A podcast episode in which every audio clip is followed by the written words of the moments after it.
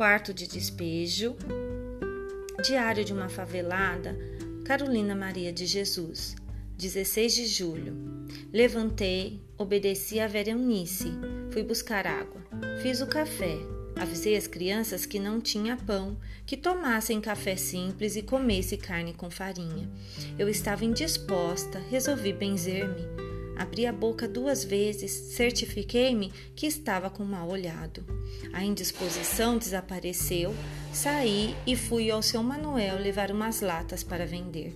Tudo quanto eu encontro no lixo, eu cato para vender. Deu 13 cruzeiros. Fiquei pensando que precisava comprar pão, sabão e leite para a Vera Eunice. E os 13 cruzeiros não dava. Cheguei em casa, aliás no barracão, nervosa e exausta. Pensei na vida atribulada que eu levo. Cato papel, lavo roupa para dois jovens, permaneço na rua o dia todo. Eu estou sempre em falta. A Vera não tem sapatos e ela não gosta de andar descalça.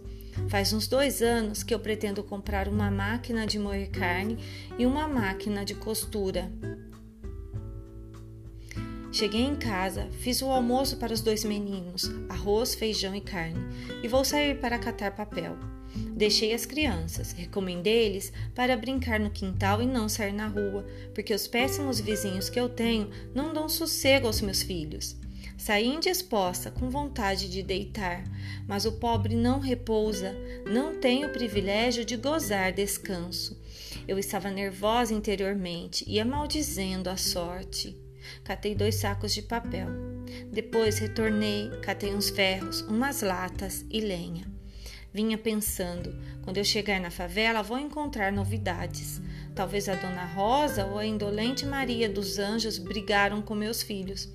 Encontrei a velha Eunice dormindo e os meninos brincando na rua. Pensei: são duas horas. Creio que vou passar o dia sem novidade. O João José veio avisar-me que a perua que dava dinheiro estava chamando para dar mantimentos. Peguei a sacola e fui. Era o dono do centro espírita da rua Vergueiro 103. Ganhei dois quilos de arroz, idem de feijão e dois quilos de macarrão. Fiquei contente. A perua foi-se embora. O nervoso interior que eu sentia ausentou-se. Aproveitei a minha calma interior para eu ler.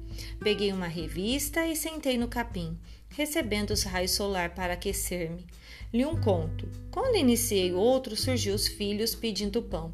Escrevi um bilhete e dei a meu filho João José para ir ao Arnaldo comprar um sabão, dois melhorais e o resto pão. Pus água no fogão para fazer café. O João retornou-se. Disse que havia perdido os melhorais. Voltei com ele para procurar. Não encontramos. Quando eu vinha chegando no portão, encontrei uma multidão, crianças e mulheres que vinham reclamar que o José Carlos havia apedrejado suas casas, para eu repreendê-lo.